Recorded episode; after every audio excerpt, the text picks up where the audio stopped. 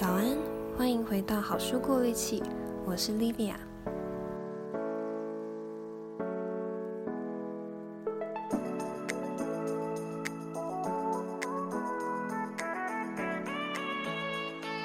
我们为什么要阅读？又为什么要学习如何阅读呢？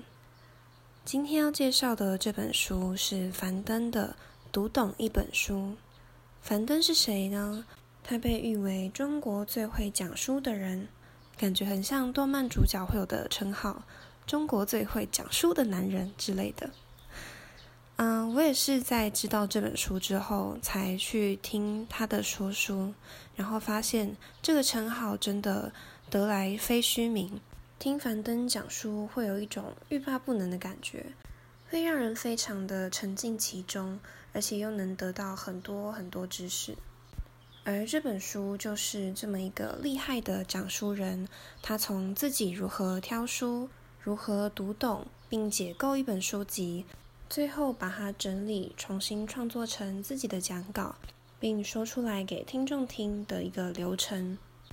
那回到最一开始的那个问题，我们为什么要阅读？这里我刚好有一个惨烈的小故事可以分享。我在前不久买了一个线上课程。那个课程是有点冲动购物之下的产物，虽然价钱很不便宜，绝对不是我一个穷学生可以随便拿出来的金额，但是当初看觉得很有趣，所以就买下去了。那在几天过后，我去到一个咖啡厅，在里面看到一个跟我买的课程的主题一模一样的书籍，然后我才想到。诶，对耶，我为什么都没有先去查查这个课程的主题有没有类似的书籍？我可以先看看。一本书才两百三百块，但是我买的课程却是贵了很多。总之，我在当下就非常的懊悔。虽然不否认线上课程也有它的好处，但是就像樊登在结尾时说的，阅读真的是最便宜的学习方式。如果你没有考上你想要的那间大学，或是没有转到你喜欢的那个科系，或者是报名了某个工作营，但最后没有上，这些都没关系，因为我们有阅读。每次打开书本，就像是重新走入学校一样，只是这所学校很便宜、很平等，不需要什么太大的门槛，也不需要天价一样高的学费。大部分的人都会同意，人生的路上就是一直不断的在学习，而只要一本书在手，我们就可以让自己随时保持学习成长的心态。那既然阅读这么棒，我们似乎就有理由来学习一下，要怎么读才能读得比较好。在这里，作者先把阅读分成了两种，第一种是带着目的的阅读。像是我们去看工具书的时候，通常都是带有某种问题想要解决的。你会从书架上把《原子习惯》拿下来，通常是因为你有什么想要养成的习惯，但就是一直做不到。当我们带着目的和问题去阅读的时候，就要去了解那本书的框架，它的脉络是什么，它想解决的问题是什么，提出的解决方案又是什么。用了哪些论证来说明它的解决方案？这种阅读通常是在我们的舒适圈周围探索。每次结束这种阅读，就有可能让我们往舒适圈外更踏出了一步。而另一种阅读是自由阅读，它是不带着目的的。像有时候我们翻开一本小说，或是刚好前阵子听到谁说老子很棒。走进书店，就刚好看到了老子的书，把它拿下来看。这种都是没有带着目的的自由阅读。这种阅读就像一种高级的探索，也有点像是第一次坐云霄飞车。你在外面看得到那个轨道大概长怎样，也知道大家大概会在哪里尖叫。但是唯有真的坐上去了，你才能真的体会那趟旅程的有趣。哪边最刺激，哪边比较平静。最后在哪里停下来？在你坐上云霄飞车的时候，你没有特别想要它帮你解决什么问题，但是这个过程本身就是非常新鲜、刺激、好玩的。也因此，这两种阅读方式都是我们人生中不可或缺的。那么，如何真的解构一本书呢？樊登说，我们在阅读的时候可以注意这四件事情。第一件事情是，看完书，你可以问自己，这本书的使命是什么？他最想要解决什么样的问题？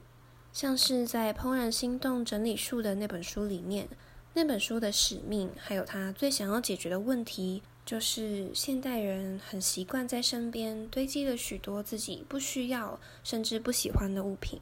而这本书的使命就是告诉大家如何利用丢弃和整理，留下自己真的喜欢的东西，并且培养出自己对喜欢的事物的敏感度。因此，在看完每本书籍的时候，你可以问自己：这本书想解决什么样的问题，或是他想要探讨什么？第二件你可以注意的事情就是这本书的写作背景，不一定每本书都有交代。写作背景就像是我们在写论文的时候会花最多时间写的地方，它就像文献探讨或是研究现状，它告诉了我们为什么这个议题这么重要，值得被重视。就像在超速学习里，如果作者没有先提出大部分人遇到的学习困境，也就是学了之后无法迁移的话，那我们可能就不会意识到学习超速学习的重要性。所以这是第二件你可以去注意的事。那么第三件你可以注意的地方就是这本书最有价值的部分在哪里？通常是他提出的解决方案。如果是小说的话，可能就是故事的变化过程，还有他为什么转折、转变的结果是什么。像是超速学习里面就提到了非常非常多的解决方案和实作技巧。最后第四件你可以去注意的事情，就是这本书的价值升华处，也就是最后总结的地方。不知道你有没有发现，每本书的总结几乎都写得很好，因为他们在做价值升华这个动作。价值升华就是这本书的意义所在。作者希望你读完之后有什么样的感受？知道了这些解决方案和问题，对我的人生有什么意义？如果有更多人知道的话，对这个社会会有什么好处？像我在看《怦然心动》的时候，最被触动到的地方，也是接近结尾的地方。练习去注意这四件事情，你就更可以找到这本书的框架，还有他想要表达的重点。那说到重点，我们该如何找到书中的精华？可以在哪里划线呢？有些人在画重点的时候，喜欢画一些名言警句，或是只画那些自己很认同的观点。那这么做其实是有点危险的，因为那些名言警句往往不是作者最想要表达的东西。那我们该在哪些地方画线呢？我想汲取四个出来分享。第一个是，当你感觉到一个概念被界定的时候，这个我们在学物理或是数学的时候应该都很熟悉。如果我们要用科学化的角度来解决一个问题的话，那就势定要先界定好它的概念。像是我在为复原力的开头会说，复原力的定义就是受到曲折、变形之后还能够恢复原状的能力。当你感觉到一个概念被界定了，你就可以在心里或是纸上画下重点。第二个你可以画下重点的地方是，当你有了意外的发现的时候。像是在《原子习惯》里，作者会告诉我们，养成习惯要靠的不是坚强的意志力，而且那些有意志力的人，往往是因为他们最不需要使用到意志力。那这个概念我就觉得很酷，也就可以把它画下来。第三个可以画重点的地方是，你发现这本书的递进关系或是它的层次的时候。像是在《原子习惯》里养成习惯的四个步骤，如果我要说这本书，就不可能把那四个步骤漏了其中一个。那最后一个可以画重点的地方是，你觉得被触动到的时候，这个就是非常个人的。有些人画名言警句，可能就是因为他有被触动到，那就没关系。尤其在看文学的时候，每个人有感触的地方，当然都会不一样。一千个人看，就会有一千个哈姆雷特。我们刚刚说了如何解构一本书，如何找到它的重点，再来要讲的是如何真的读懂一本书。我不知道大家有没有读过那些真的读不太下去、读不太懂的书。我的话是我在读《我们在存在主义咖啡馆》的时候，可能是因为我没有任何的哲学背景或是知识，所以读起来觉得蛮吃力的，一直都没有把第二章给读完。但是读不懂不应该是一个固定的状态，而如果想要增进理解力，你就必须扩大自己的理解力池子。樊登觉得有几类的知识是我们的理解力池子里面不可或缺的。第一个是基础的经济学知识，还有心理学知识。其实很多自我成长的书籍都是内含这两个类别的，像是《原子习惯》跟《超速学习》里面提到的研究，也几乎都是心理学的研究。再来第三个是国学常识。这里的国学常识指的是像孔子、孟子、老子还有庄子这样的中哲或说思想。理解了这几本书，在以后看到任何西方或是东方的书籍，你可能都会看得到一点孔子或是老子的影子。其他樊登提到的必备知识，包括管理学、逻辑、基础哲学，还有人生经验等等。当然还有许多其他也很重要的知识，像是社会学啊、统计学等等。但重点是呢，我们在读书的时候，不应该只选那些完全看得懂或是内容观点完全认同的书籍。我们也要去看看那些我们看了有一点吃力的，或者是观点跟我们相反、不完全认同的书籍。毕竟刚刚说读书就是为了学习。那如果我们只挑那些看了很舒服的书籍，那么有看跟没看可能没有什么太大的差别。试着去接触那些自己以前从来不想碰的学科，增进我们的理解力池子，这样才不枉费了用读书学习这样的目的。而另一个能让你更读懂一本书的方式，就是在读完的时候自我反刍。你可以养成在看完一本书之后，用一句话帮他做总结的习惯。如果我问你，嗯，要如何用一句话替《原子习惯》做总结，那你会说什么呢？而你也可以透过别种方式来进行知识的自我反刍，像是在超速学习里面提过的，看完一本书之后，把那本书合上，然后在空白的纸上用画心智图的方式回想。或是写一个短短的五十字心得，再不然就是像我这样用讲述的方式来确认自己到底有没有真的学会。当然不一定每个人都要去开个 YouTube 或是开个 Podcast，但是你可以试着对家人或是朋友讲书，或是组一个小小的读书会。这种方式可以算是超速学习里面提到的非常主动学习的方法。你会发现，讲完一本书之后，真的是很难把讲过的东西忘掉，并且你讲过的内容，在你读下一本书或是下下一本书的时候，都会有办法连接到现在的这本书，你的神经元之间的连接会越来越广，越来越紧密。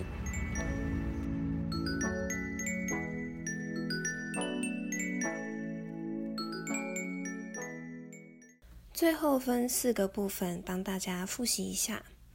第一，阅读有分两种，第一种是带着目的、带着问题去阅读，这种阅读要了解这本书的框架、它的脉络、想解决的问题、提出的解决方案是什么。第二种阅读则是自由阅读，而这两种阅读都是我们人生中不可或缺的阅读方式。第二。如何解构一本书？你可以注意四个部分。第一个部分是问这本书的使命是什么？他想解决什么问题？想要探讨什么？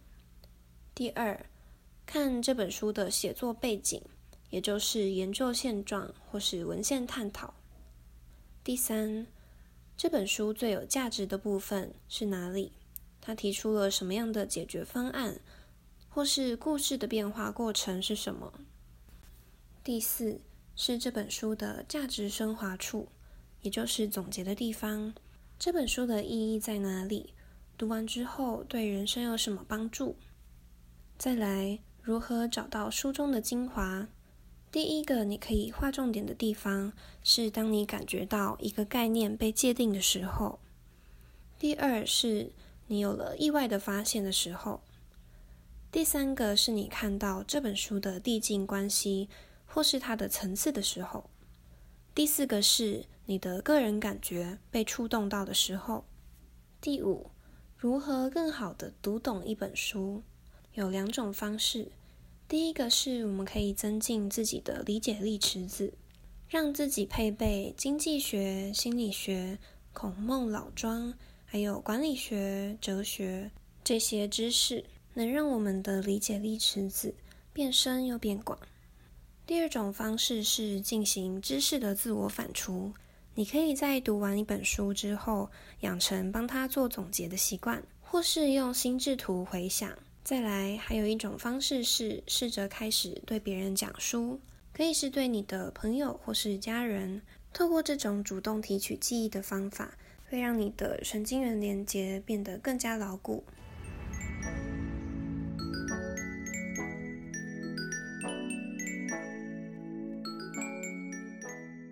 我在学架设网站的时候，老师有说过一句话，叫 “There's a plugin for it”。这句话的意思是，不管你想要在你的网站上加装什么样的功能，都会有一个插件或是外挂可以帮你做到这件事。那在这里，我想要把这句话改成 “There's a book for it”。不管你在人生中遇到了什么样的难题，只要你投靠书籍，几乎都会有一本书是可以帮助你解决那个问题，或是带给你一点慰藉的。希望你也可以透过阅读来丰富自己的人生。最后，喜欢这集的朋友，记得帮我订阅，还有在 Apple Podcast 留言评分。如果你有任何问题或是心得，都欢迎到好书过滤器的网站或是 IG 上找我。那这集说书就到这边啦，我们下周见，拜拜。